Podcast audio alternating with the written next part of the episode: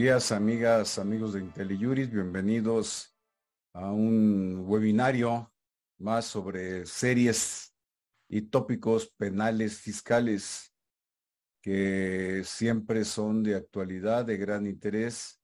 En esta ocasión volvemos a tener a un gran amigo de IntelliJuris, un extraordinario abogado, un penalista tributarista, que le entiende muy bien a los temas penales, fiscales, por la larga trayectoria que ha desarrollado en el servicio público primero y después en la práctica profesional, en la academia.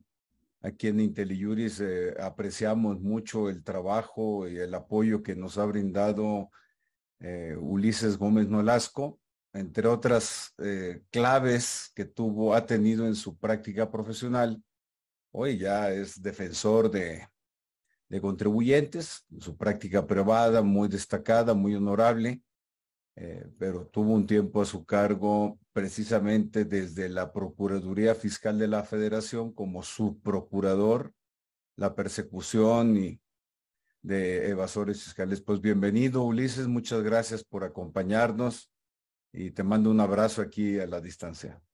Querido Luis, muchas gracias. Te, te mando de regreso ese abrazo con mucho cariño y con mucho agradecimiento de darme la oportunidad de estar frente a tu público de IntelliJuris. Pues muy bien, Ulises. Oye, eh, pues el tema, hay muchos temas penales, fiscales pendientes por desahogar. En las charlas preliminares que tuvimos para preparar este webinario, eh, abordamos algunos de ellos, pero por mucho, a mí me parece, que el tema de prisión preventiva oficiosa en delitos fiscales eh, es el tema. Eh, primero por lo que se buscó, se pretendió en la reforma penal fiscal de, vigente a partir del primero de enero de 2020. Ahorita la contextualizamos, por supuesto. Segundo, por la decisión de la Corte de noviembre del año pasado. Y tercero, por dos sentencias eh, que ha emitido este año la Corte Interamericana de Derechos Humanos. Pero vayamos por partes, Ulises, para no echar todo en la licuadora y batirlo y perder, perder método. Eh, como lo hemos platicado, primero hay que contextualizar qué es la prisión preventiva oficiosa eh, de qué trató la reforma penal, la constitucional en materia penal que estableció primero un catálogo eh, cerrado, corto, y luego lo amplió un poquito, y luego ya en esta administración se amplió un muchito. Em, platícanos el tema de la prisión preventiva, en qué momento se da, porque por dos situaciones. Uno, ¿qué significa que sea oficiosa? Primero, y segundo, pues se acalambra pensar que un delito penal fiscal tiene prisión preventiva oficiosa de entrada. Y segundo, pues si ya no hay prisión preventiva oficiosa, por las razones que tú nos explicarás, eso no quiere decir, primero, que puede haber una prisión preventiva justificada, como le pasó, ha pasado a diferentes personajes de, eh, muy eh, connotados y por el otro lado, pues el juicio penal continúa y puede haber una sentencia final condenatoria. ¿Por qué no nos pones en contexto y nos ayudas a entender esto de la prisión preventiva? Con mucho gusto, mi querido Luis. Pues bueno, para hablar de prisión preventiva oficiosa, lo primero que tenemos que entender es en qué consiste la prisión preventiva, cuál es su naturaleza, porque entendiendo la naturaleza podemos eh, avanzar en cuáles fueron las líneas argumentativas de los ministros de la Corte en esta resolución de 24 de noviembre de 2023. La prisión preventiva es una medida cautelar. La prisión preventiva originalmente la entendíamos en el sistema penal tradicional como una medida que estaba ligada a los delitos graves, es que estaba ligado de alguna manera a la peligrosidad eh, del delincuente. La realidad es que la prisión preventiva como medida cautelar está ligada a tres finalidades fundamentales. La primera finalidad es garantizar que el imputado se presente en el proceso, es decir, que no se evada de la persecución de la justicia. La segunda finalidad es proteger a las partes del procedimiento, es decir, que el imputado no pueda poner en peligro a la víctima, a la parte ofendida o inclusive eh, a, los abogados o a los fiscales. Y la tercera es que el imputado no pueda obstaculizar el procedimiento. Esas son las tres finalidades fundamentales de la prisión preventiva como medida cautelar. El hecho de que la prisión preventiva sea oficiosa significa que conforme al catálogo del artículo 19 constitucional, el juez no tiene que pasar por el debate de la medida cautelar, sino que automáticamente, sin que el Ministerio Público tenga que argumentar nada, automáticamente el juez tiene que imponer esa medida porque el legislador consideró que en ese tipo de delitos la medida cautelar es pertinente para garantizar esas tres finalidades. Eh, digamos, esta es la interpretación armónica del sistema. Vamos a ver ahorita más adelante lo que razona la Corte Interamericana de Derechos Humanos, donde considera que en México no, no se razona respecto de cuáles son las finalidades, eh, eh, cuáles son los objetivos de la, de la prisión preventiva con medida cautelar. Ahora bien, regresando a la, a la reforma penal fiscal de 2020, eh, tenemos que conectarnos con las modificaciones al sistema penal acusatorio.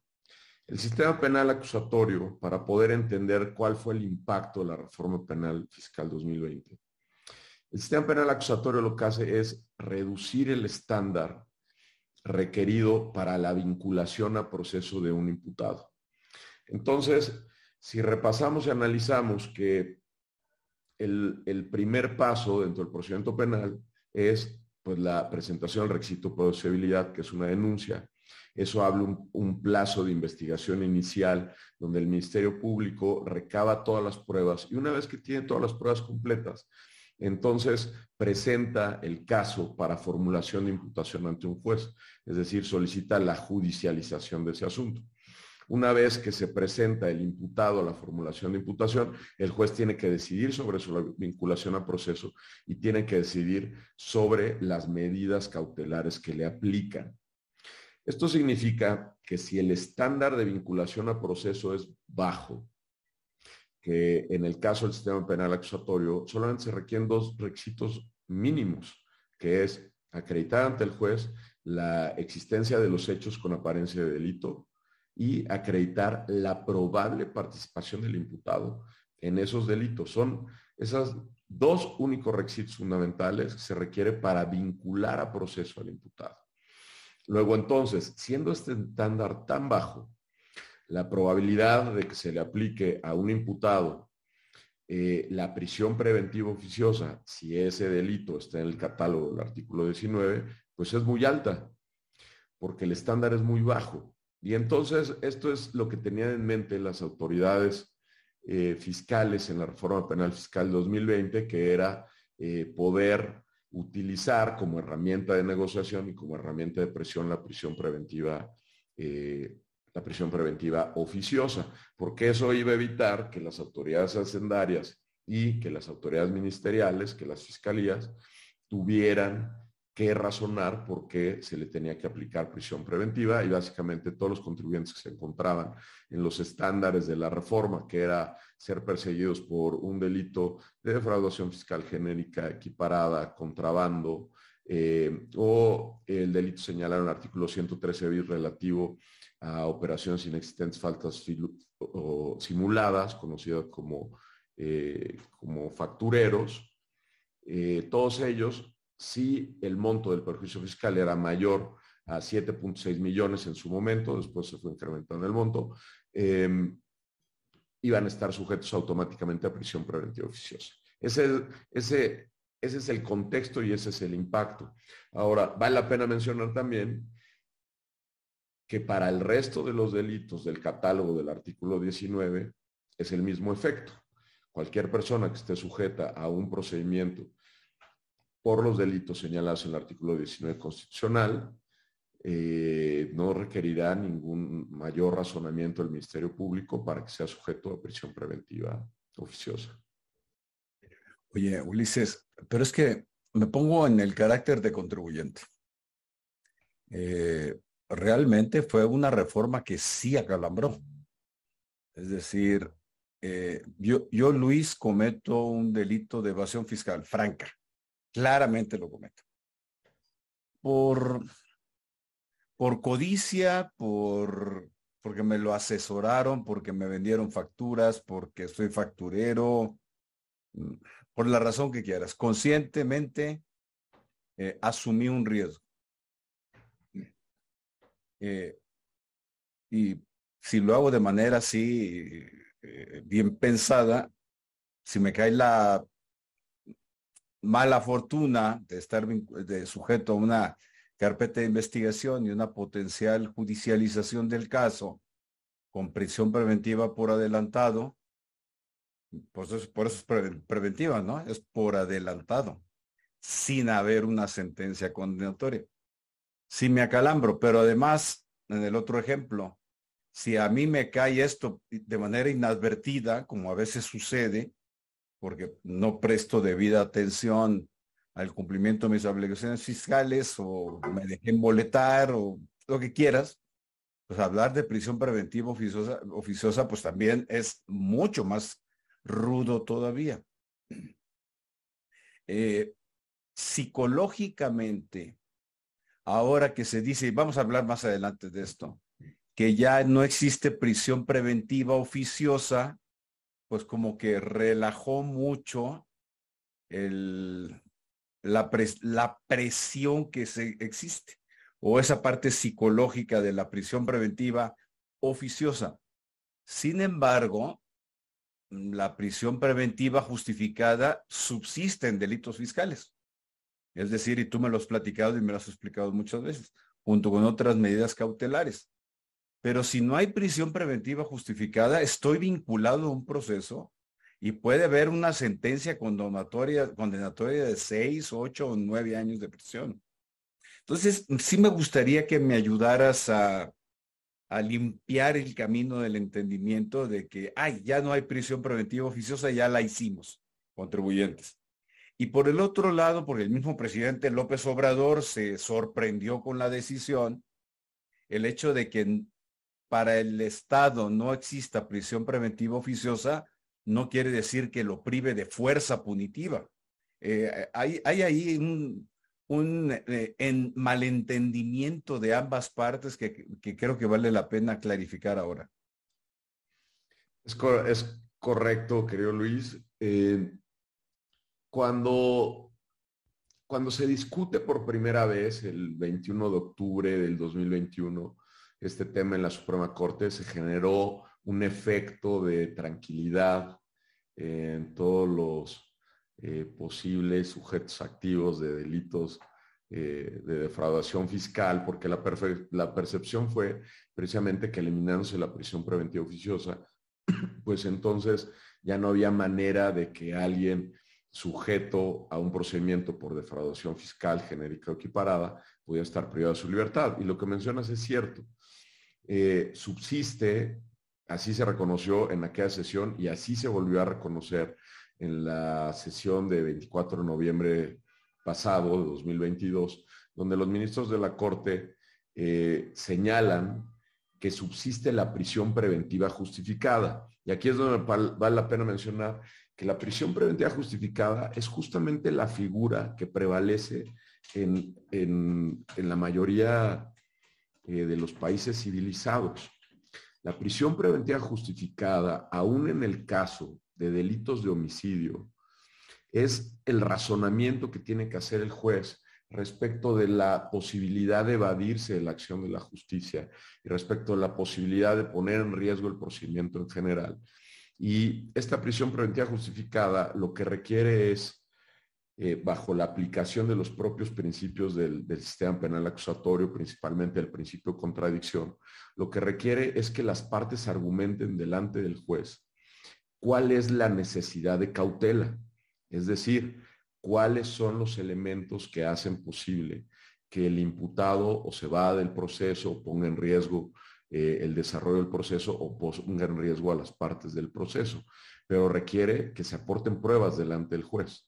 Entonces, eso hoy sigue siendo posible. Lo único que hizo la Corte es pues, retomar el trabajo que tienen que hacer eh, la, Fiscalía General de la República al perseguir este tipo de delitos y aportarle elementos al juez. El, Estado de ninguna manera eh, queda desprovisto de estos elementos para, para perseguir a este tipo de delincuentes, porque, eh, eh, digamos, yo creo que la, la, reforma de 2020 fue una reforma con un, con un ánimo muy positivo respecto del tema de la eliminación de operaciones inexistentes, falsos o simuladas, que desde principios de este siglo fue un gran deporte y sumamente productivo.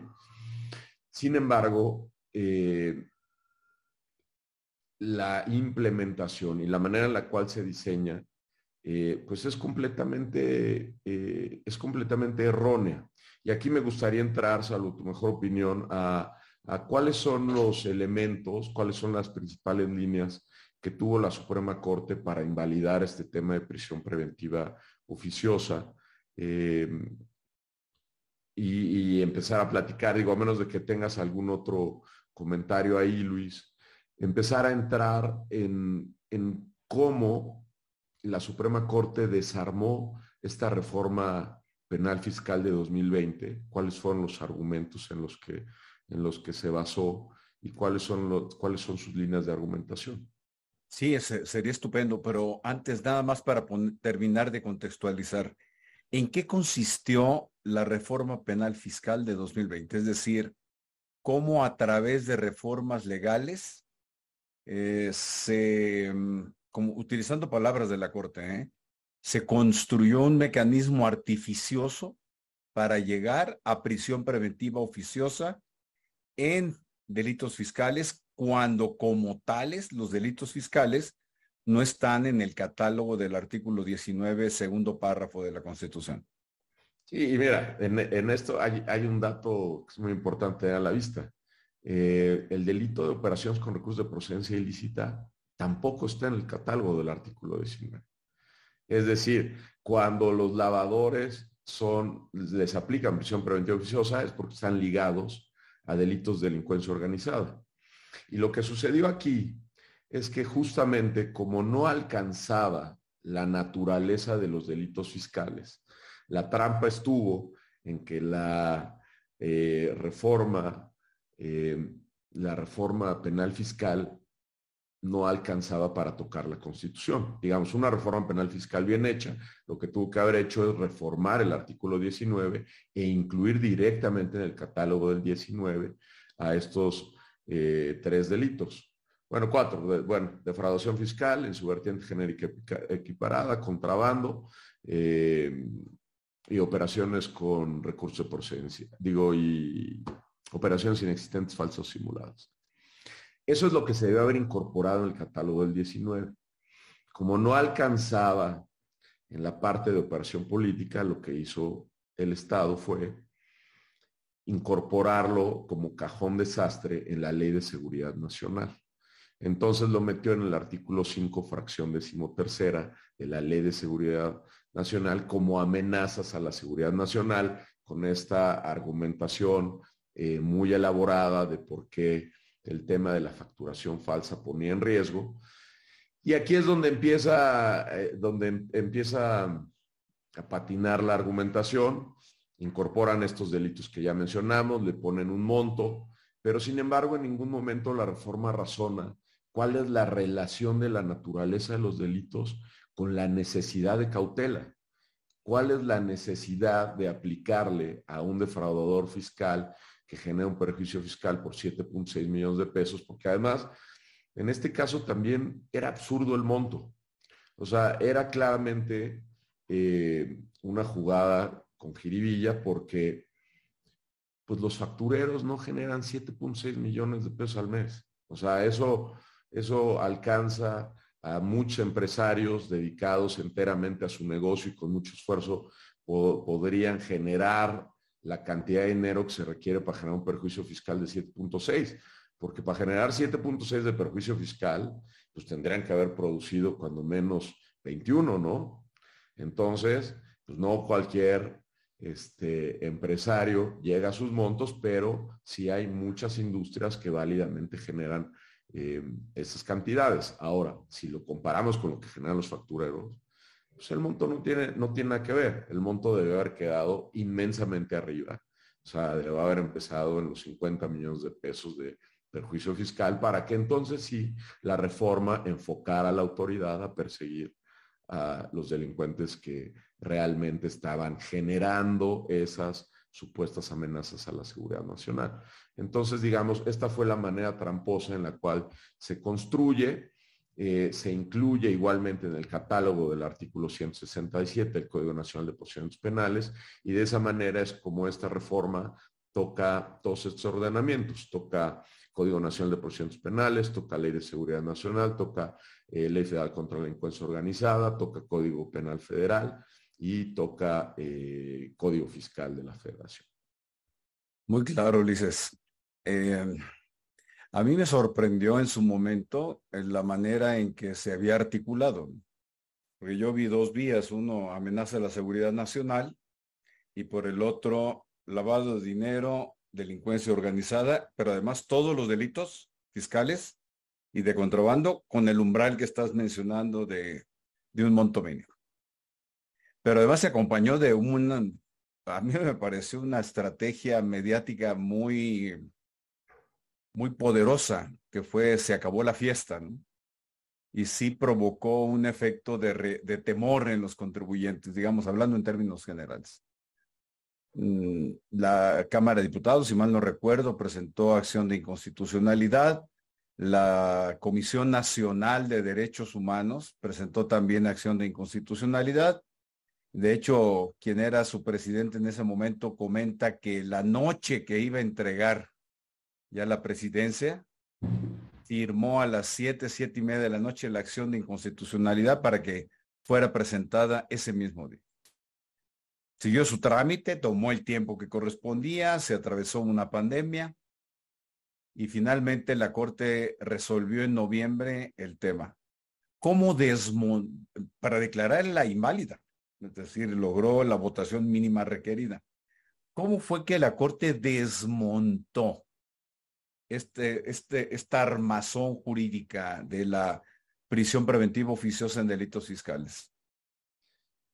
Pues mira, la, Corte desde la primera sesión, desde, desde el 21 de 2021, eh, basa su argumentación en cuatro temas fundamentales. Lo primero que estamos comentando es, es una trampa incorporar en la Ley de Seguridad Nacional delitos fiscales para darle la vuelta al texto del artículo 19 constitucional.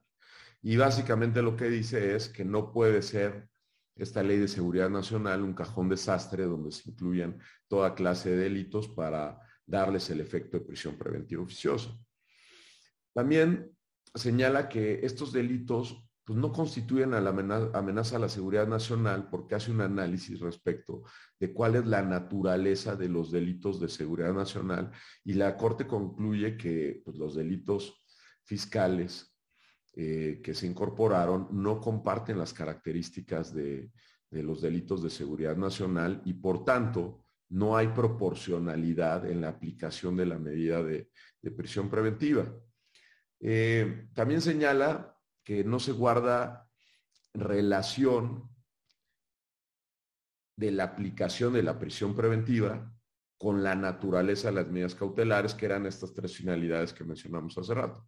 Las tres finalidades son pues, garantizar la presencia del imputado en el proceso, salvaguardar eh, la seguridad de las partes y la no obstaculización del procedimiento. Esas son las tres finalidades fundamentales y la Corte dice, pues no, no hay una relación entre el delito de defraudación fiscal y que automáticamente, por la propia naturaleza del delito de defraudación fiscal, se ponga en peligro alguna de estas. Y sobre todo, la argumentación, eh, te digo, se vuelve, se vuelve muy endeble porque eh, pues un contribuyente que frauda 7.6 millones de pesos en aquella época para el, ejercicio 2020, pues no necesariamente tiene avión privado y yate para poderse escapar y dinero suficiente para poder eh, corromper el sistema y evadirse la justicia. Entonces, eh, ahí es donde queda coja, digamos, toda la argumentación con la cual se procesó esta iniciativa. Finalmente la Corte dice que se elimina la prisión preventiva oficiosa pero se mantiene la prisión preventiva justificada, congruente con lo que eh, comentamos hace rato, Y la última, digo, no, es en este orden, en, en, el orden en el que se fue exponiendo la Corte, porque los argumentos de los ministros de un lado y otro eh, iban para un sentido y para otro, pero después entran al tema de la inconvencionalidad de la prisión preventiva oficiosa.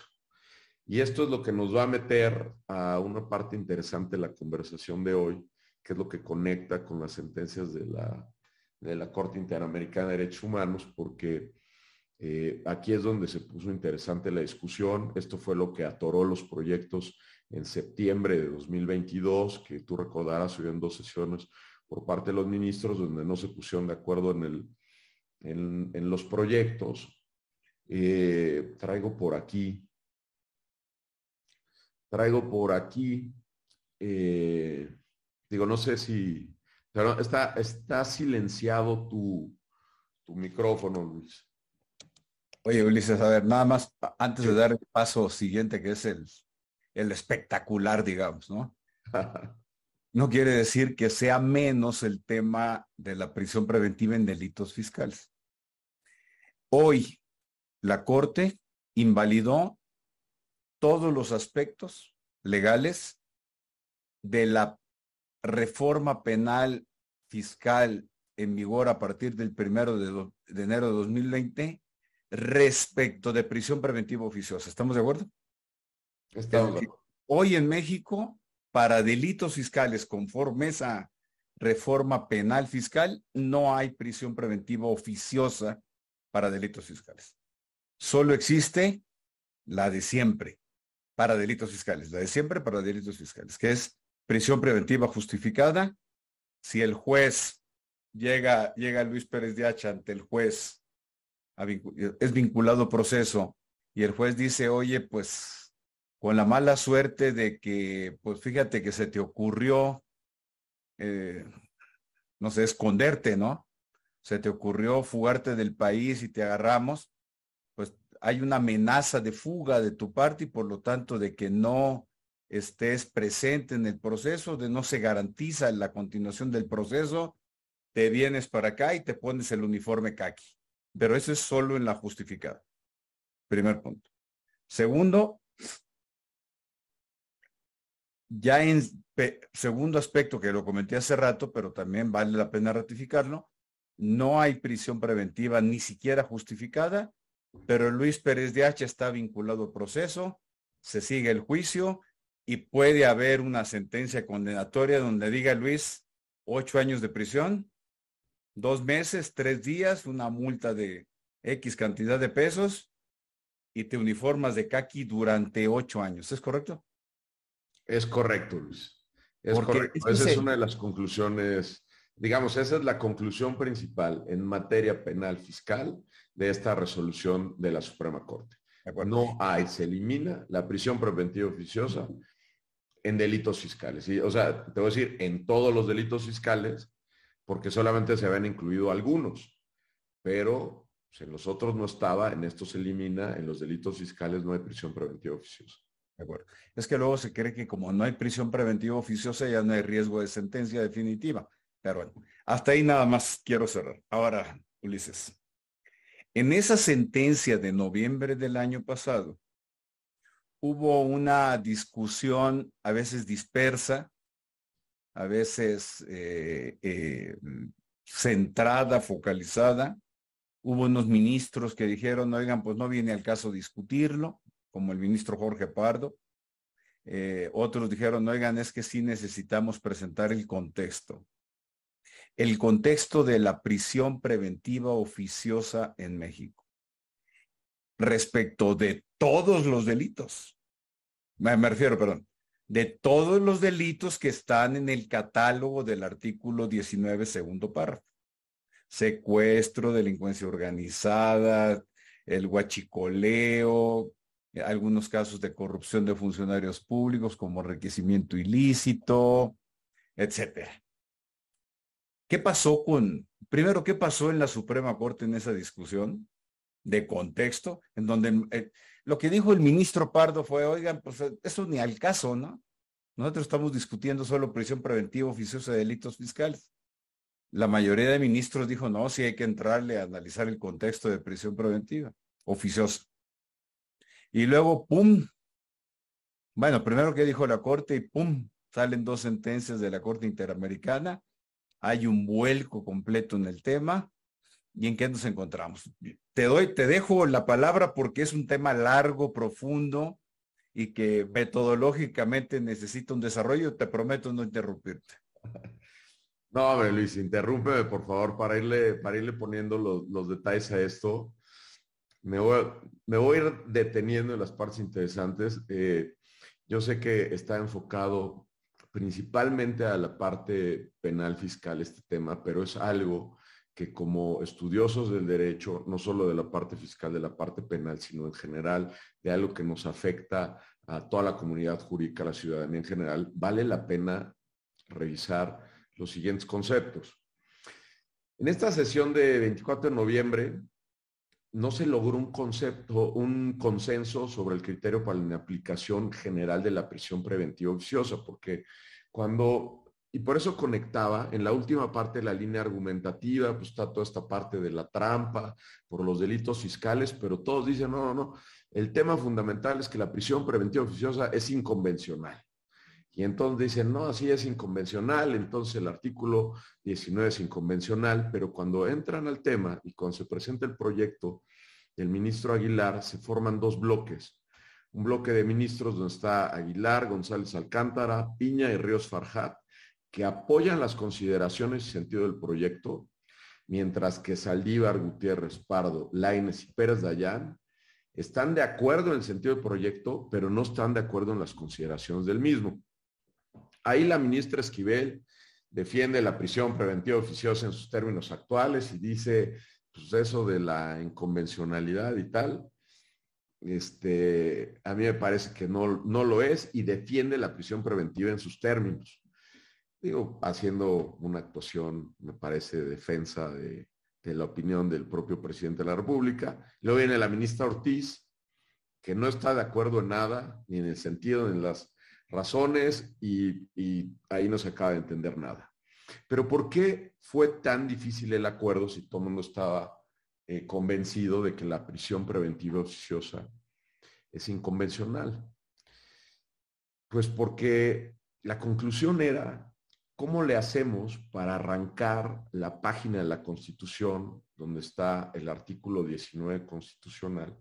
Y, y la reflexión es, si a la Suprema Corte le alcanzan las facultades para revisar la propia, la propia constitución, fuente y fundamento de su competencia, si le alcanza para determinar la inaplicación de un artículo constitucional. Esa es, esa es la complejidad y la profundidad del tema.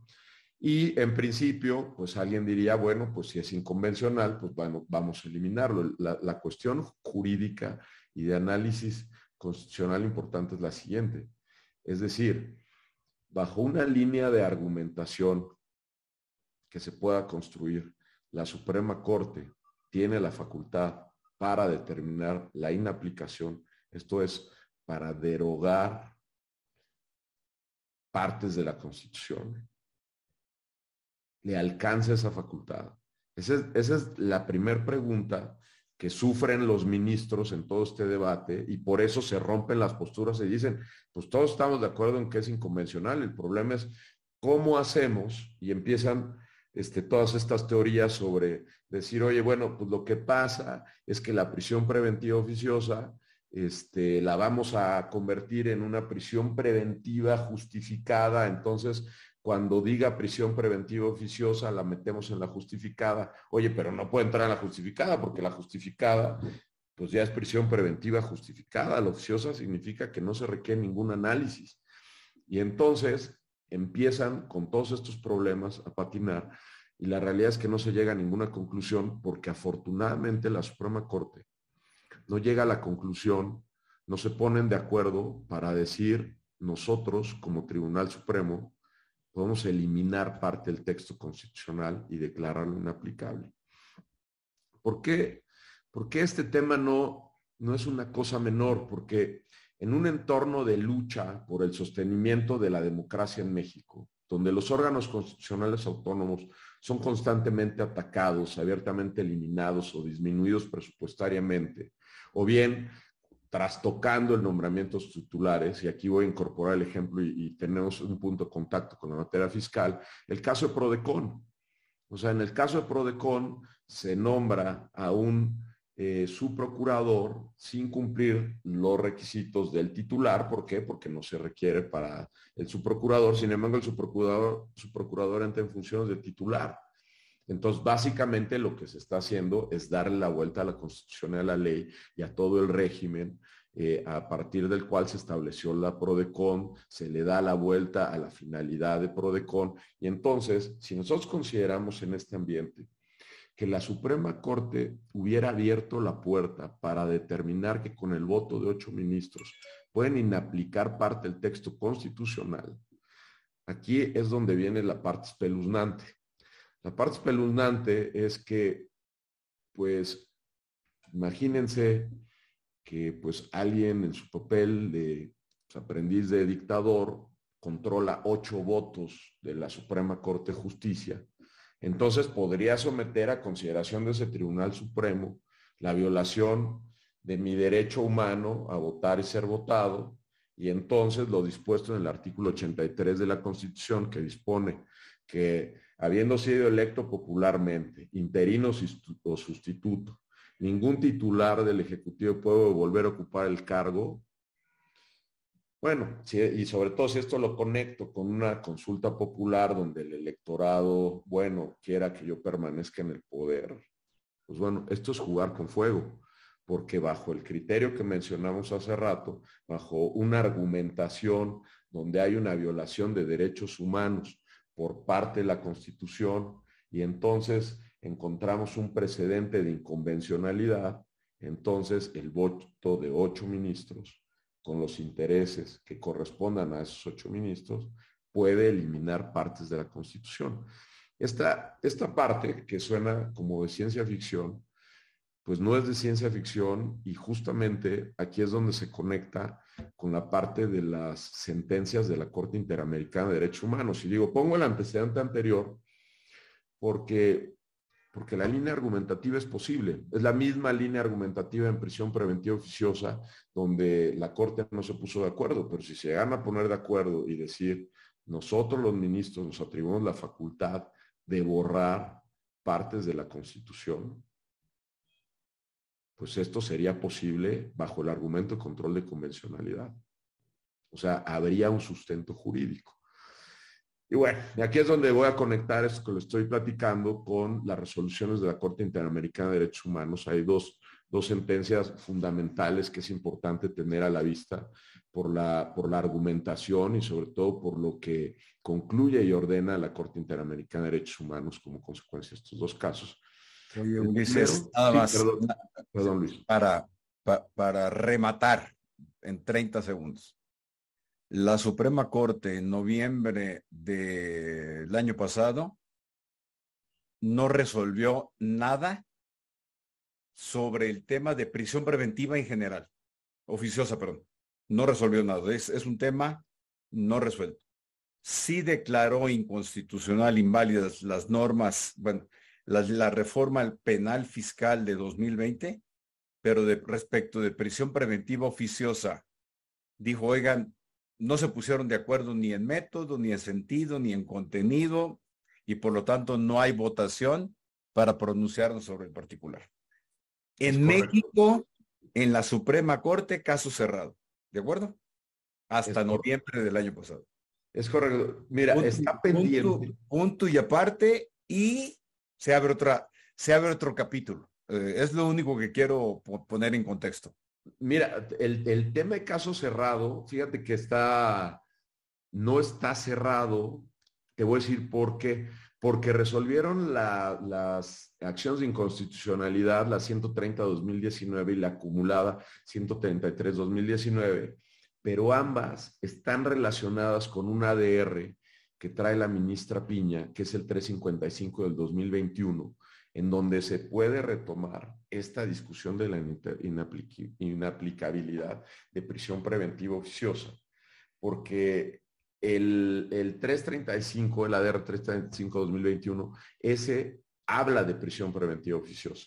Los otros eran la acción de inconstitucionalidad, de la cual el análisis de prisión preventiva oficiosa deriva de los delitos fiscales. Pero el otro deja abierta la posibilidad y está ahí, digo, no, no quiero decir escondido, pero no ha sido tan visible, está ahí y todavía no se resuelve.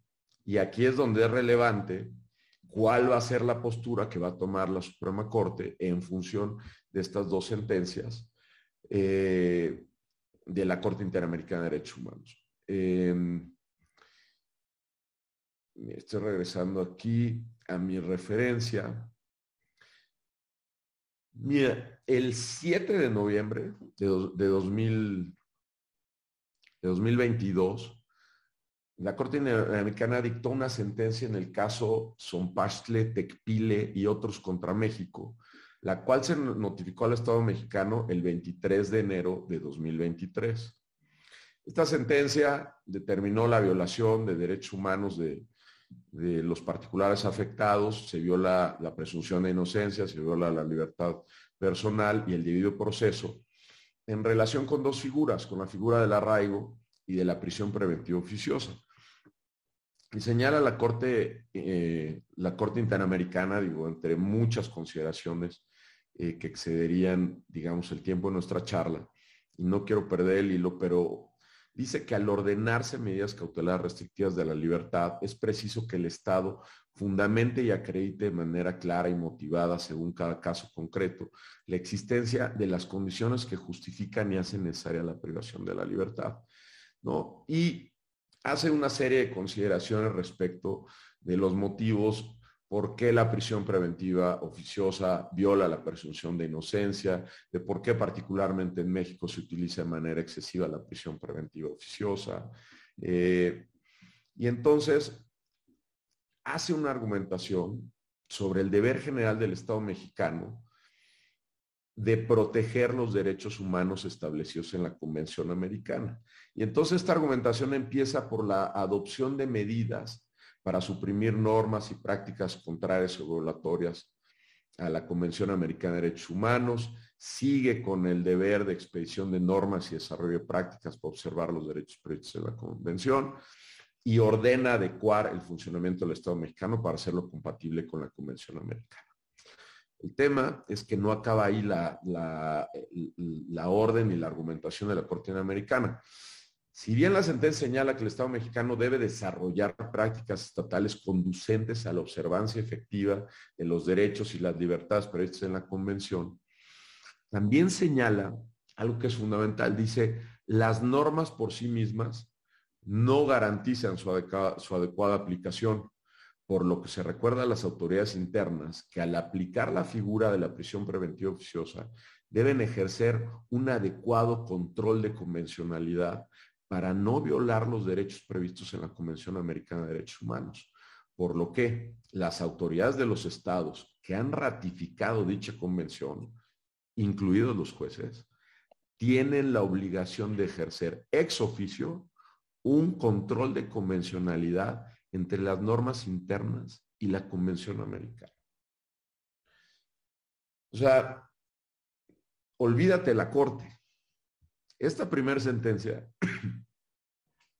no solo abre la posibilidad a que lo haga la Suprema Corte de Justicia de la Nación, sino que dice todas las autoridades, incluyendo ustedes jueces, porque si no hacen ese control de convencionalidad ex oficio, van a seguir generando la violación de los derechos consagrados en la Convención Americana de Derechos Humanos. Luego, por si esta sentencia no fuera poco y este razonamiento no fuera, no fuera poco, se acaba de notificar otra sentencia en el mismo sentido sobre la inconvencionalidad de la figura de prisión preventiva oficiosa y su uso en el caso emblemático, es un caso emblemático que es García Rodríguez y Reyes Alpizar contra México.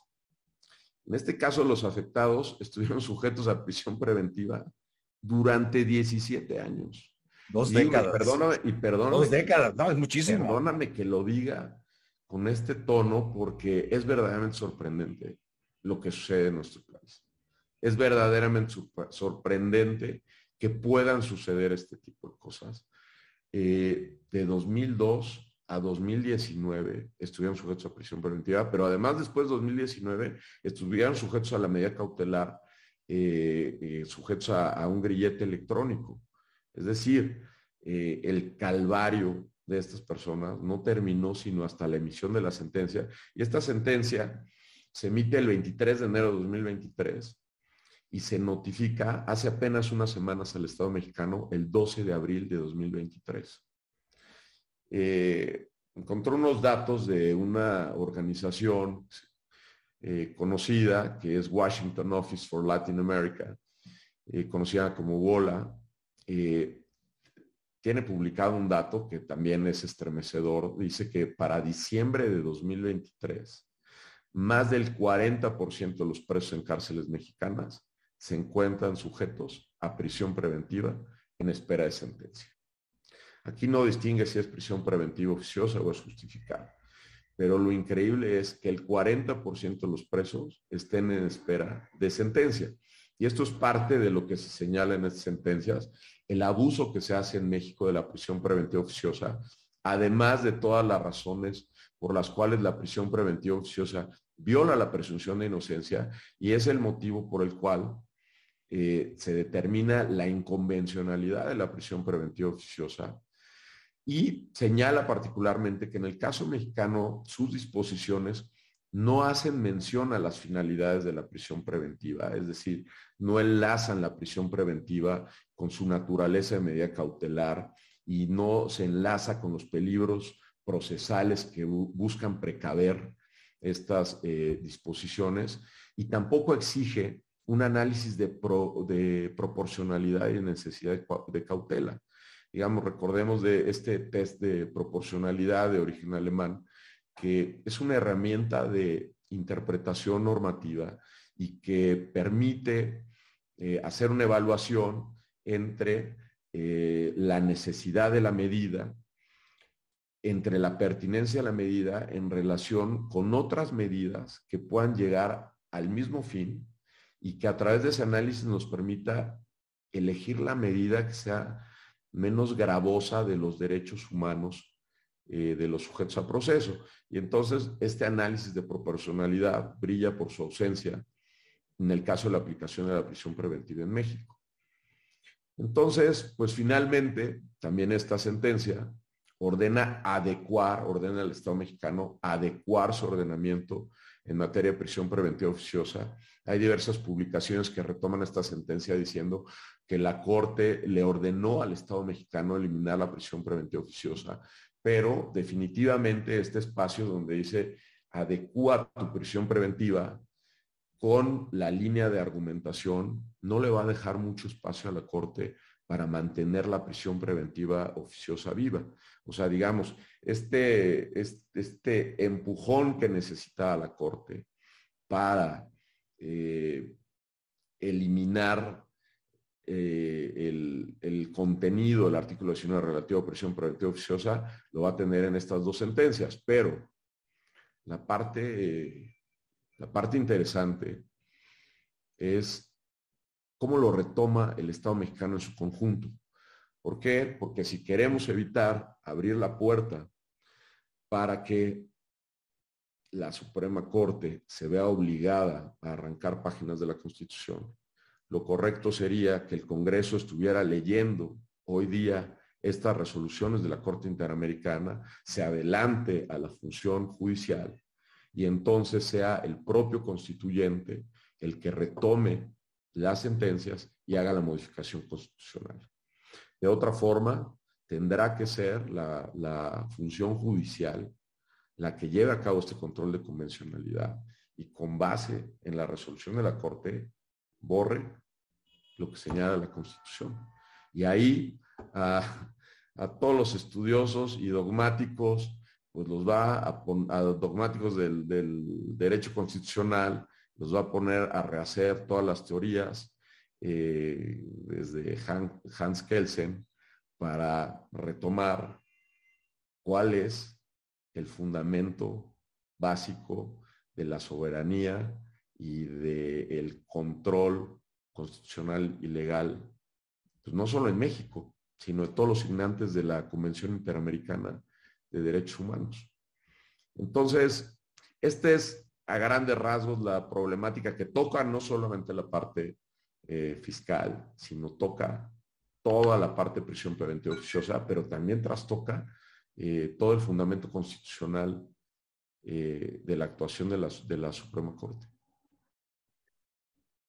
que caray, lo que me, me, surgen muchas dudas, evidentemente, Ulises, a partir de lo que tú mismo planteas como cuestiones a resolverse, pero también de otro tipo. Te comento dos o tres de ellas. Primero, mm, ¿qué va a hacer la Corte con esta resolución? De, estas resoluciones, dos sentencias, que fueron hiladas una tras otra de la Comisión Interamericana, de la Corte, perdón, Interamericana de Derechos Humanos. Segundo, ¿qué van a hacer? No la Corte, hace rato lo comentaste, los jueces federales, los jueces locales penales, no solo jueces federales, también jueces locales penales. Eh, mm, la situación de otras medidas cautelares, ahorita no recuerdo, pero creo que antes de la prisión preventiva oficiosa hay 10 o 12 medidas cautelares hasta lo que tú llamaste el grillete, ¿no? Electrónico, de control electrónico la firma cada semana. No sé, tú nos dirás ahorita en qué lugar queda la prisión preventiva justificada, eh, porque es la, va a ser el último reducto. En caso de que algo pase en términos judiciales, como dices tú, deja tú la corte. ¿Qué van a hacer los demás jueces penales del país? No solo federales, sino también estatales. Eh, me surge la duda de puede ser, pueden existir casos graves, no sé, secuestradores, eh, en donde no se determine prisión preventiva oficiosa, eh, delincuencia organizada, producto de narcotráfico, lavado de dinero. Mm, eh, caray, Ulises, es que se abre un espectro de posibilidades que en México sería completamente novedoso me vas a, me pueden replicar y lo he escuchado y, válidamente, ¿eh? no, no descalifico las réplicas que se me hacen, porque más bien lo planteo a, manera de duda, no de afirmación, ¿no? Se dice, no, es que en Estados Unidos pues siempre ha funcionado la prisión preventiva justificada. Pues por eso, porque hay un siempre, o hay un esquema predefinido jurisprudencialmente de hacia dónde deben moverse las cosas en México dejar todo abierto a prisión preventiva justificada, no estoy diciendo que esté mal ni que esté bien, sino el reto que se tiene de frente por parte de los ofendidos y por parte de los inculpados o acusados en su caso, y por parte del Poder Judicial Federal de los estados. Es decir, eh, la, expresión no es mala, pero es como abrir una caja de Pandora en donde pueden suceder muchas cosas. Eh, lancé muchas preguntas, Ulises, a como me fueron viniendo, pero creo que todo está ligado, ¿no? No, no. A ver, Luis, o sea, estás, estás poniendo el dedo en la llaga, digamos, ese, el tema es gravísimo. Es gravísimo.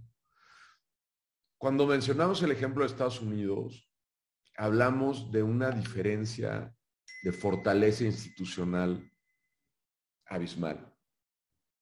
¿Qué es lo que te permite que funcione la prisión preventiva justificada en otros países? Te lo permite su capacidad y su fuerza institucional, la estructura que, le, que todas estas unidades de seguimiento del cumplimiento de las medidas cautelares, pues tienen verdaderos ejércitos eh, de personal que se encargan de darle seguimiento a las medidas y de estar pendientes cuando alguien incumple la medida cautelar. Si en México generas una cascada de incumplimiento de medidas cautelares, pues no existe la infraestructura para darle seguimiento a todo el mundo. Eh, ese, es, es, lo que hay de fondo en, el, en, el, motivo de la existencia de la prisión preventiva oficiosa. O sea, no, no, a mí no me parece que, haya una discusión respecto a la convencionalidad y aquí, aquí es donde la cosa se pone complicada, porque la Corte muchas veces resuelve justamente desde, desde lo que dicta la Constitución y la norma, cosa que es correcta. El problema es que cuando la Constitución y la norma no reconocen las realidades fácticas del país, no reconocen las capacidades institucionales, entonces genera resoluciones y generan normas que no atienden los problemas o generan problemas que afectan en la vida cotidiana a los gobernados de, manera muy sensible. Y este es el caso, porque, porque la parte jurídica es la parte simple. Yo te diría, la parte donde se puede armar un argumento impecable, donde dices, mira, ratificamos la convención, estamos obligados, estamos obligados por la sentencia de la Corte, por lo tanto, inaplicamos el 19 constitucional, se acabó la prisión preventiva. eso jurídicamente se puede construir de manera impecable. La segunda parte, que es el efecto que tú mencionas, esa es la parte difícil. Esa es la parte difícil, uno, por los que están sujetos a prisión preventiva oficiosa por todos estos delitos. Y la otra es cómo le vas a dar seguimiento al cumplimiento de las medidas cautelares. O sea, las unidades de medidas cautelares en México no se van a dar abasto. No hay, no hay manera, no, no, no se ha dado este crecimiento institucional para que alcancen a darle seguimiento a todas estas medidas. Entonces, la siguiente pregunta es, ¿cuál va a ser el efecto en la percepción de impunidad? ¿Cuál va a ser el efecto de la percepción de impunidad? Pero además, particularmente en, los en el catálogo de delitos de prisión preventiva oficiosa, el artículo 19. O sea, porque si bien es cierto, no se hace un examen eh, respecto de la peligrosidad de esos delitos, sí es cierto que ese fue el criterio que consideró el legislador para ponerlos ahí. O sea, los delincuentes más peligrosos son los del catálogo del, delito, de los del catálogo del artículo 19 y justamente por eso no entran los delitos de defraudación fiscal. Contrabando todavía podría haber sido sostenible que quedara ahí, pero defraudación fiscal genérica equiparada y el tema de las facturas por más grave que sea, no estoy diciendo que no sea grave, no corresponde con la misma naturaleza a los del 19. Entonces, si los del 19 son tan graves y se va a eliminar la prisión preventiva oficiosa, y eso va a significar que en cada uno de esos casos se tenga que revisar la medida cautelar para imponer una prisión preventiva justificada, el trabajo que se viene para la Fiscalía General de la República y para las fiscalías de los estados es es brutal, es monumental. ¿No? Ese, ese, es el, ese es el gran efecto.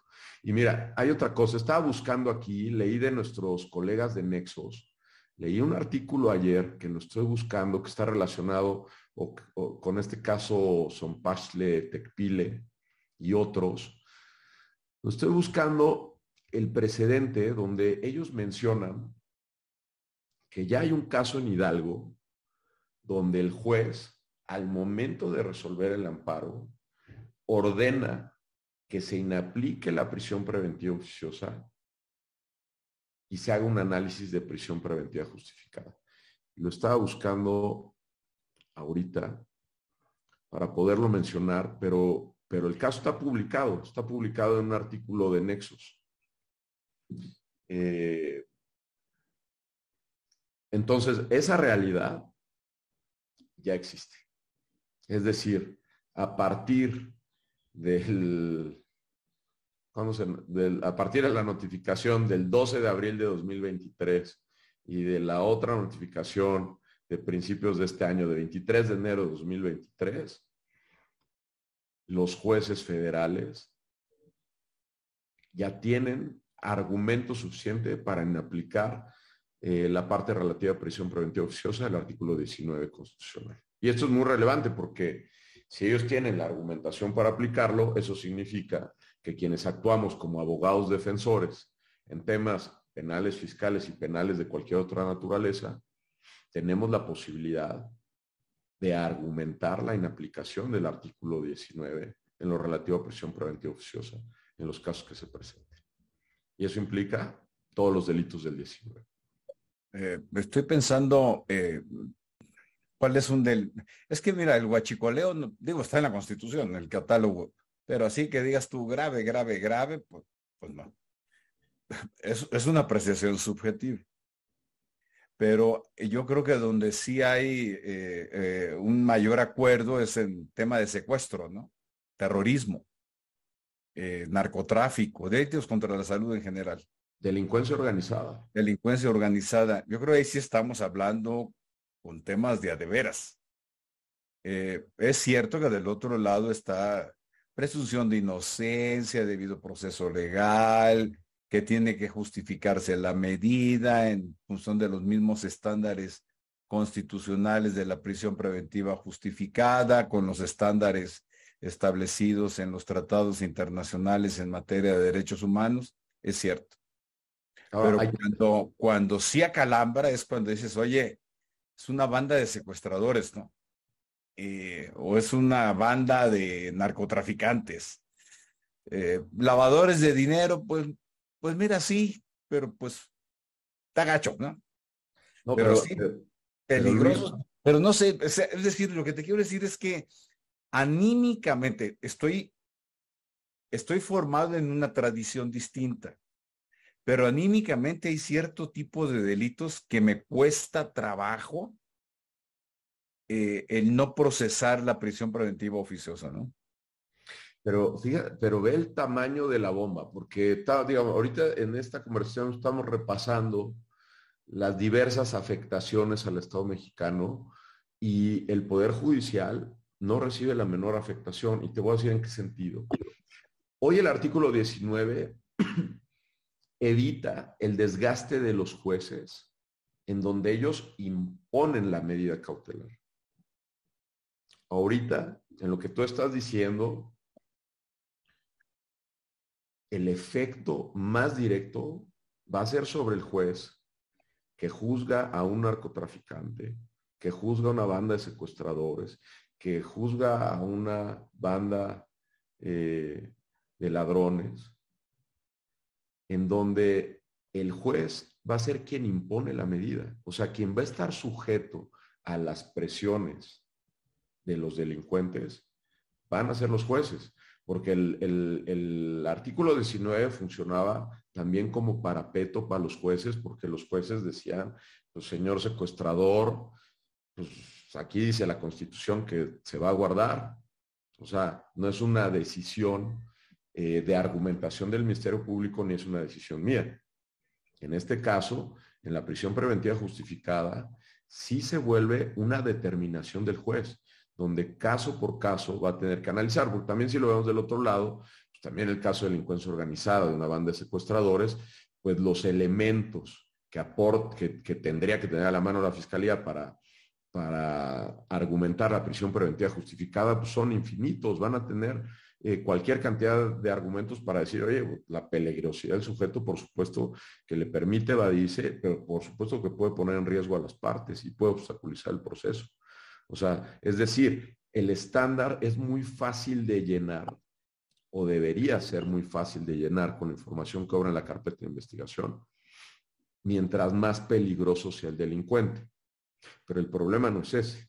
El problema son las presiones a las que estarán sujetos tanto la fiscalía como el juez al momento de la imposición de la medida cautelar. Porque ya no, ahorita el Ministerio Público tampoco tiene que decir, oye, pues al señor secuestrador que se le imponga la prisión preventiva oficiosa. Esa parte de la discusión hoy no existe. Bueno, en el futuro tendrá que ser el Ministerio Público y el juez quienes asuman la responsabilidad de la imposición de la medida cautelar. Y eso digamos, eh, no, vamos a tapar el sol con un dedo, eso en un país donde los temas de seguridad pública eh, están desatendidos, en un, en un país donde los temas de corrupción están desbordados, verdaderamente desbordados, eh, pues esto nuevamente implica un replanteamiento de la aplicación ahora de la prisión preventiva justificada a la luz de todas las condiciones fácticas, de todas esas condiciones fácticas que tiene que reconocer tanto el legislador como, como los ministros de la Suprema Corte al razonar cómo van a hacer para eliminar la prisión preventiva oficiosa conforme a las determinaciones de la Corte Interamericana y sustituirla por la prisión preventiva justificada. Digamos, de qué manera se va a proteger a los jueces, a los ministerios públicos, de qué manera eh, se, les va a dar algún empujón a este tipo de casos o se va a considerar de la misma manera la argumentación de prisión preventiva justificada en todos los delitos. O sea, no, no es un tema, es un tema que tiene muchas aristas y que amerita mucha reflexión y mucha discusión de la comunidad jurídica en México. A ver, Ulises, una duda auténtica eh, desde el desconocimiento del tema penal y procesal penal. Ya asumamos que en acatamiento de la prisión preventiva, eh, acatamiento de las dos sentencias de la Corte Interamericana de Derechos Humanos, en los casos que mencionaste, la Corte emite un criterio, así en esos expedientes varios que le llaman, o los jueces de distrito, ya en jueces de distrito penales o, jueces de locales penales. Dicen, oigan, pues ya tenemos estas dos sentencias, por lo tanto, eh, mm, vamos, a, vamos a inaplicar prisión preventiva oficiosa. Ya nada más nos quedamos con prisión preventiva justificada. Perfecto. Asumámoslo, ¿no? Ya como un hecho consumado, que todavía le falta un recorrido eh, constitucional, procesal en México importante. Eh, la pregunta es, la prisión preventiva justificada, si no es solicitada por el Ministerio Público, secuestradores, el Ministerio Público no pide prisión preventiva justificada, pide otra medida cautelar, grilletes electrónicos, o no pide, no pide medida cautelar. El, el juez por sí mismo, ahora sí que de oficio, puede imponer prisión preventiva justificada o no? Legalmente no puede. Legalmente no puede, mi querido Luis. Y mira, hemos, lo hemos visto quienes estamos en la práctica, en la práctica del litigio penal, hemos visto cuando los jueces exceden, cuando los jueces exceden eh, ayudando a una u otra parte. Eh, pero esa actuación es ilegal del juez. Es ilegal del juez por los principios que rigen el sistema penal acusatorio. El juez tiene que, tiene que velar por, por la aplicación de las normas, pero no puede entrar de manera subsidiaria eh, con, con alguna de las partes. Y el juez tiene que resolver eh, los temas que se basan en cuestiones probatorias con lo que le aportan las partes. O sea, te voy, te a poner un, ejemplo. Ya no, ya no hablemos Hablemos de cualquier otro delito, con delitos que no sean de prisión preventiva oficiosa, en cualquier otro delito, si el, si el abogado defensor no aporta las pruebas para determinar que efectivamente tiene arraigo el imputado y que no existe ningún riesgo de evadirse, y si no aporta las pruebas y el Ministerio Público pide la imposición de la prisión preventiva justificada, el juez va a estar y aporta los elementos de por qué se puede evadir de la justicia. El juez solamente puede resolver con lo que le están aportando las partes. Y lo mismo sería del otro lado.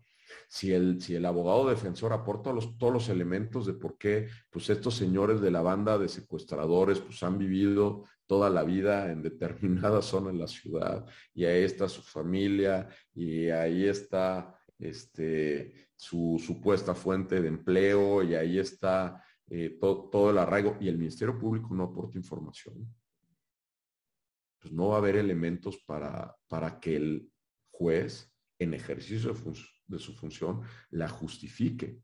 Es decir, el juez por más que quisiera, ¿en qué elementos probatorios se podría basar para determinarla? Y entonces lo podría hacer en un examen de profunda conciencia y decir, bueno, estos señores no los puedo mandar a la calle y voy a emitir una decisión ilegal y la establece. Pues esa decisión después se va a revisar también. Entonces, el trabajo probatorio para acreditarlo, o sea, no, no, no puede quedar en, esta, en este ejercicio de suplencia del juez. O sea, se requiere la aportación de las pruebas. ¿Qué te digo? En el caso de los delitos graves, pues el, el caudal probatorio que da una carpeta de investigación en un caso de secuestradores, en un caso de, de, de cualquiera de los delitos de la ley de delincuencia organizada, pues debiera ser muy vasto. Digamos, en una, en una investigación completa el Ministerio Público no va a tener ningún problema en aportarle toda la información al juez. Pero el problema son las presiones fácticas, eh, extralegales, a las que puede estar sujeto por las buenas o por las malas, tanto el juez como el Ministerio Público. Eso es lo que elimina la prisión preventiva oficiosa. Al quitarse este escudo de la prisión preventiva oficiosa de esta argumentación, entonces se tendrá que hacer caso por caso, pero no solo es argumentación, es aportación de pruebas. El debate de medidas cautelares se basa en cuáles son las pruebas que tiene una u otra parte para sostener eh, de qué manera se afectan cualquiera de esos, de esos tres eh, valores que pretenden eh, cuidar las medidas cautelares. Pues vaya tema, ¿eh? No es... Mm, a ver, es que estoy pensando con una doble aproximación procesal, que ya las bosquejaste, pero sí me gustaría eh, enfatizarlas ya a manera de, de cierre de esta, de esta parte de prisión preventiva. Los nuevos casos, es decir, los que se están presentando ahora. Eh, un juez penal, federal, local, dirá, oigan, pues yo tengo que hacer una revisión de convencionalidad ex oficio además y determino que en este caso pues no procede la prisión preventiva oficiosa, sino solo la justificada. Y me pronuncio en los términos que tú estás diciendo. Me pruebas los elementos, los extremos de prisión preventiva justificada o no hay prisión preventiva justificada, ni siquiera esa, y quizá tampoco otras medidas cautelares, quizá. Lo que te quiero preguntar en este caso, bueno, voy a, voy a ponerme en, el, en el otro, en el otro. Se dice, dijiste hace un momento, los jueces penales federales o locales, en cumplimiento de las sentencias de la Corte Interamericana, tendrán que revisar hacia el pasado los casos en los que se determinó prisión preventiva oficiosa serán miles de casos, ¿no? Federales y estatales. Lo que te quiero preguntar es, si ya no hay prisión preventiva oficiosa, es, no es necesariamente para moverse a prisión preventiva justificada. No necesariamente. Es decir, puede haber otra medida cautelar. O, nece o si ya fue oficiosa, tiene que no, es que no sé cómo preguntar. No, no, te explicas, te explicas perfectamente, Luis, te explicas perfectamente. A ver, venga. Eh, la, cuestión es si debiera, si la discusión de prisión preventiva oficiosa dentro del catálogo de 14 medidas cautelares se tiene que enfocar a la número 14, que es prisión preventiva justificada. así es. O si se puede reenfocar la discusión a las anteriores. Exacto.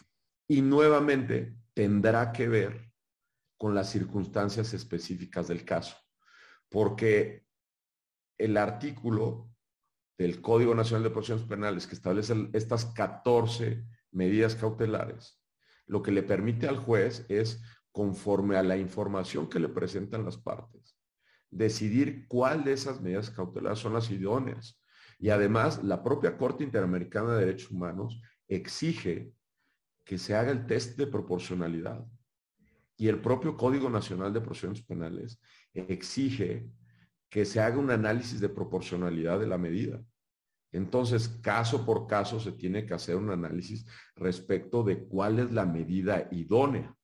Entonces, ahí es donde el trabajo de las fiscalías se vuelve monumental, porque en los delitos y en el tipo de delincuentes que verdaderamente tienen que estar sujetos a prisión preventiva, no puede, no puede haber margen de error, porque entonces eso sí lo que va a implicar es que al no aplicárseles la prisión preventiva, eh, se le aplique cualquier otra la medida. Y el problema es el siguiente. Tienes la capacidad de localizar a alguien que lo sacaste de prisión preventiva oficiosa y lo único que hiciste fue establecerle firma semanal y le quitaste el pasaporte, este, o además trae grillete electrónico. O sea, ¿cuál es tu capacidad para darle seguimiento a las medidas cautelares? ¿Cuál, ¿Cuál, es la capacidad del Estado? Porque, o sea, se conjuntan las dos cosas. O sea, uno es el debate de qué medida es proporcional en cada caso. ¿Cuál es la medida cautelar que es proporcional en cada caso conforme a las circunstancias del delincuente? Pero esas es las circunstancias del delincuente. La cosa que no dice la ley es cuáles son las capacidades de la autoridad.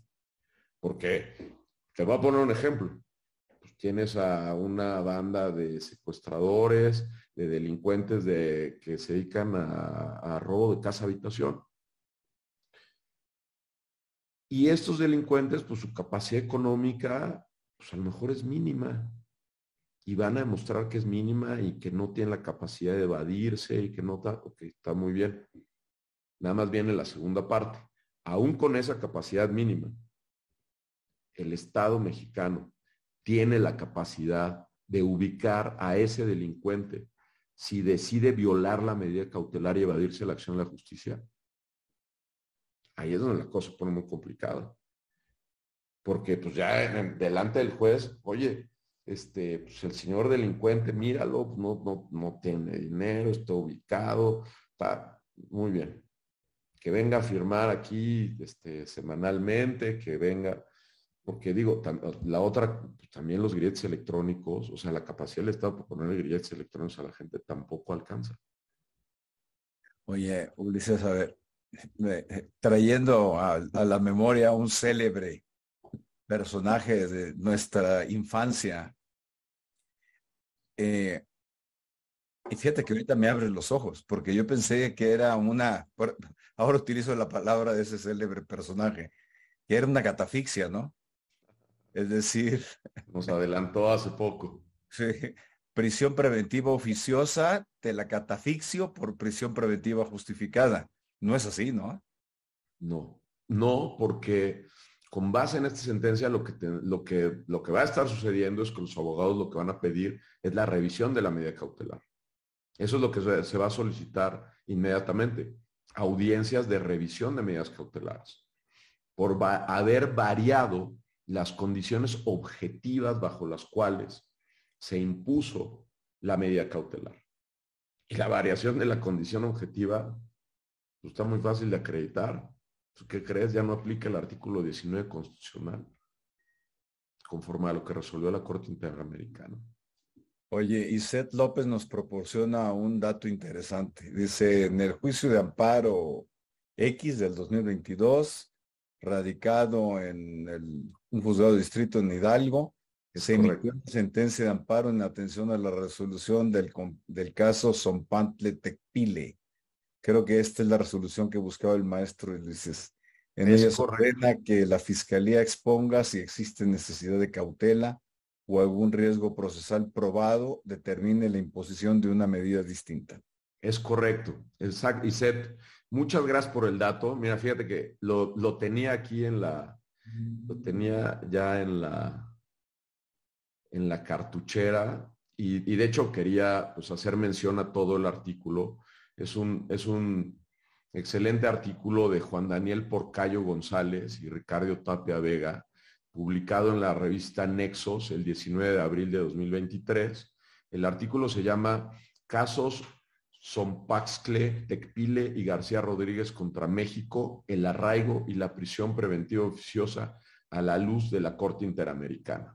Está publicado en Internet por la revista Nexos y efectivamente aquí es donde está, donde está este dato que, verdaderamente me, me, abrió, me abrió los ojos del tamaño de la problemática. Voy a, voy a leer muy rápidamente este párrafo donde efectivamente dice, también hay casos en que algunos juzgadores federales han concedido amparos contra determinaciones de improcedencia de solicitudes de revisión de medida cautelar de prisión preventiva oficiosa, aplicando para ello directamente la jurisprudencia interamericana relativa a los casos que hoy motivan el presente artículo de revista. Véase, por ejemplo, la sentencia de amparo del 14 de marzo de 2023, pronunciada por la jueza segunda distrito en el estado de Hidalgo en el expediente 1567-2022 de su índice. Efectivamente, Iset, muchas gracias. Ese es el, quería eh, pues darle el crédito a, los autores de este artículo, porque fueron de donde tomé el dato, donde vi que ya existía este tipo de precedente y donde pues se conecta todo, o sea, toda esta parte teórica, toda esta parte de la discusión de, los ministros de noviembre, pues de repente se conecta ya con la vida real.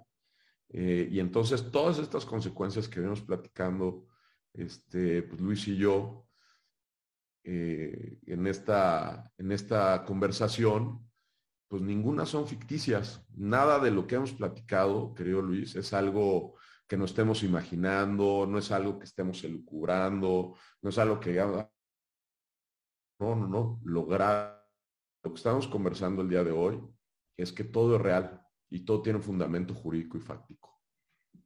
Muy interesante. Ahorita que comentan el caso Sompantle Tecpile, yo no soy penalista, pero leí el caso porque me llamó la atención.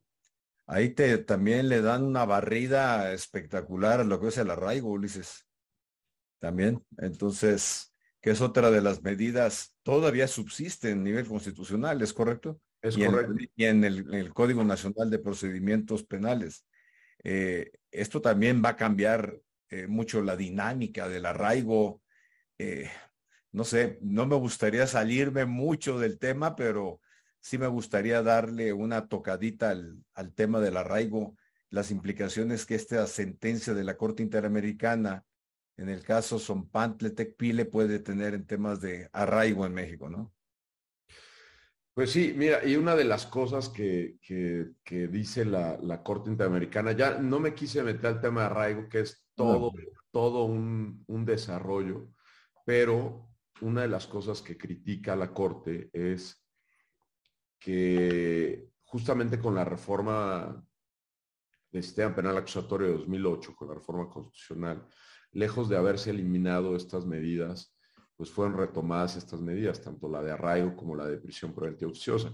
Yo de lo que alcancé a leer de la resolución, en el caso del arraigo es mucho más contundente la Corte Interamericana en el sentido de que la figura pues no puede permanecer.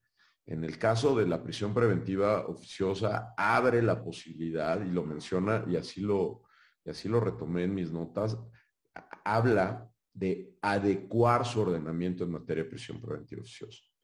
En el caso de arraigo es mucho más contundente en, relación a la orden de la eliminación del arraigo dentro del orden jurídico. Eh, este espacio de adecuar la prisión preventiva oficiosa, yo creo que ese es el margen que va a tener la Suprema Corte de Justicia para, para malabarear con todas estas cuestiones eh, fácticas relativos a la, a la, fortaleza institucional del, bueno, a la débil eh, estructura institucional del Estado mexicano, pero en el caso del arraigo no va a ser así. En el caso del arraigo, pues el arraigo se tendrá que ir y, y tendrá que haber.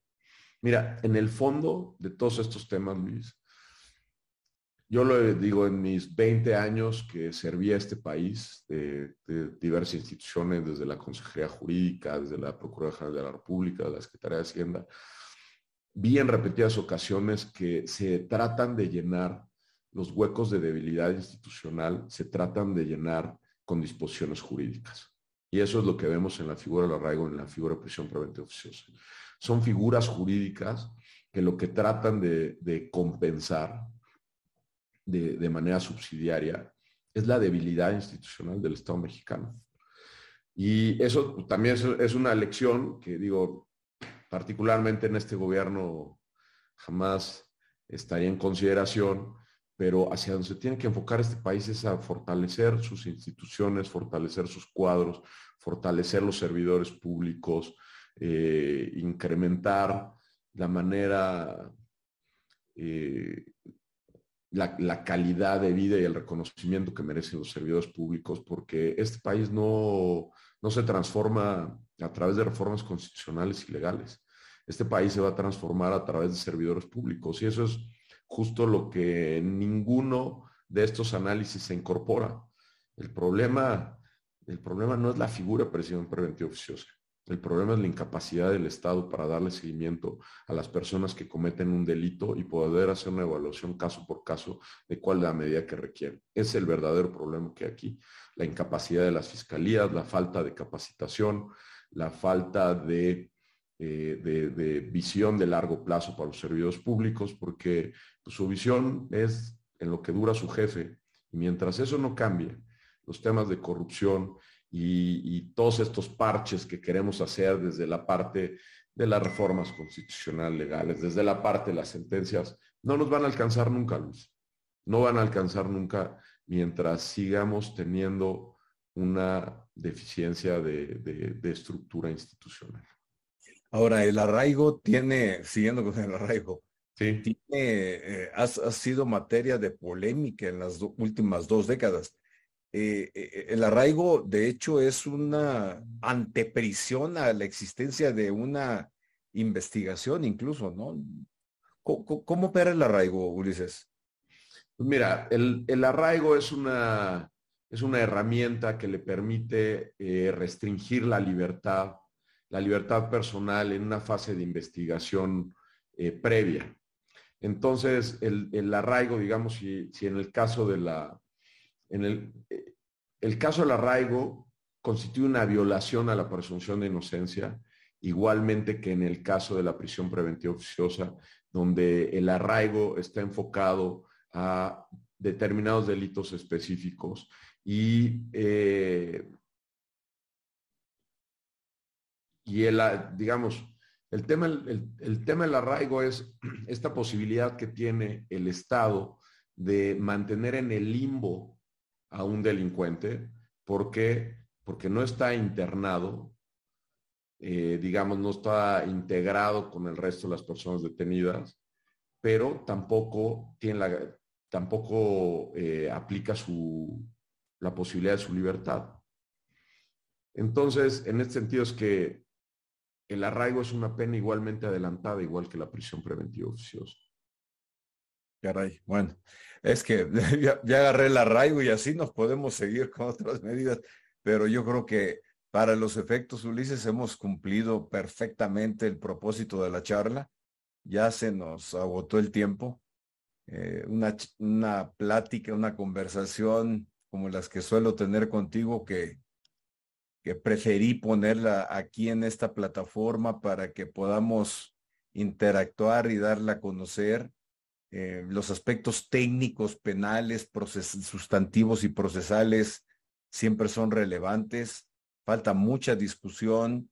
Eh, semanalmente le damos seguimiento a los casos que se van publicando, las tesis y jurisprudencias que se publican cada viernes en el Poder Judicial de la Federación.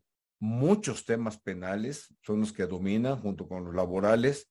Eso quiere decir que es una materia hiperdinámica, muy dinámica, eh, actual, eh, que está en etapa de construcción jurisprudencial por lo mismo. Y en ese, en ese sentido, el tema de prisión preventiva oficiosa, más arraigo, que viene con el caso de Sompantle Tecpile, mm, dará mucha, mucho tema, mucho material, como tú dices, el reto institucional que se tiene por la Fiscalía General de la República y por la Fiscalía de los Estados es mayúsculo. El mismo reto afrontarán la Judicatura Federal y Estatal y los abogados de parte, los inculpados, acusados, es decir, hay aquí una gama de posibilidades y de retos que activará o potenciará, mejor dicho, todo lo que es eh, el tema jurisprudencial de precedentes que se estarán emitiendo por, por los tribunales de amparo, básicamente, por los juzgados federales, eh, por la Suprema Corte de Justicia, eh, y no de corto plazo, va a ser un proceso que tomará varios años. Eso quiere decir que penalistas tan exitosos como tú estarán muy entretenidos y ojalá tengamos la posibilidad de eh, tenerte pronto de nueva cuenta con otros temas, Ulises. Eh, penales fiscales, por ahí se quedaron dos en el tintero, ya habrá manera de, en otra ocasión que tú nos regales hora y media de una mañana o una tarde, tarde, noche, para continuar con ellos. Está el tema de, bueno, otra jurisprudencia de la Corte sobre la publicidad de las carpetas de investigación. Pero no lo apunto porque me gustaría eh, amarrarte próximamente a quienes nos escuchan. Eh, y um, gracias de nuevo, Ulises. No, hombre, gracias a ti, querido Luis. Muchas gracias. Lo dejo como adelanto. Teníamos, teníamos guardados dos temas, todos los tenemos. Uno es eh, los precedentes judiciales sobre acceso a carpetas de investigación, es decir, la posibilidad del imputado de conocer la acusación, donde hay varias resoluciones de la Corte relativas a la obtención de copias, relativas a si el imputado puede tener acceso a la carpeta de investigación desde el momento en que es denunciado, Respecto a eso, ya se ha pronunciado la Corte. Y el otro es eh, el control judicial sobre la obtención de la información financiera para eh, la persecución del delito de fraudación fiscal. Esos son dos que tenemos ubicados, pero yo creo que vamos a poder ir ampliando el catálogo, Luis, las veces que me invites. Feliz de la vida de, feliz de la vida de estar aquí este, gracias, gracias a todo tu auditorio, gracias a todo el mundo por estar aquí conectado y pues feliz de la vida de seguir platicando contigo, Luis, con IntelliJuris.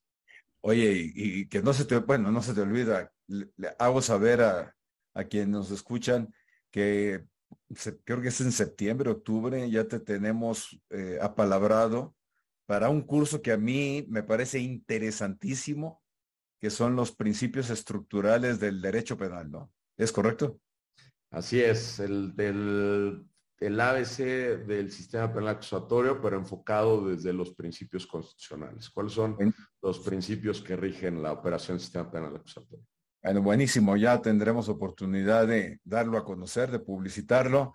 Te mando un abrazo y mi agradecimiento personal, Ulises. Siempre un honor eh, charlar contigo y aprenderte. Hoy aprendí mucho. Muchas gracias. No, hombre, gracias a ti, Luis. Un placer siempre conversar, con, conversar contigo y un saludo a todo tu auditorio. Un gusto a todos quienes nos vieron. Eh, feliz mañana, feliz semana. Y aquí nos vemos pronto en Interjuris con otra serie más de las que están a me Gracias, hasta pronto, Ulises.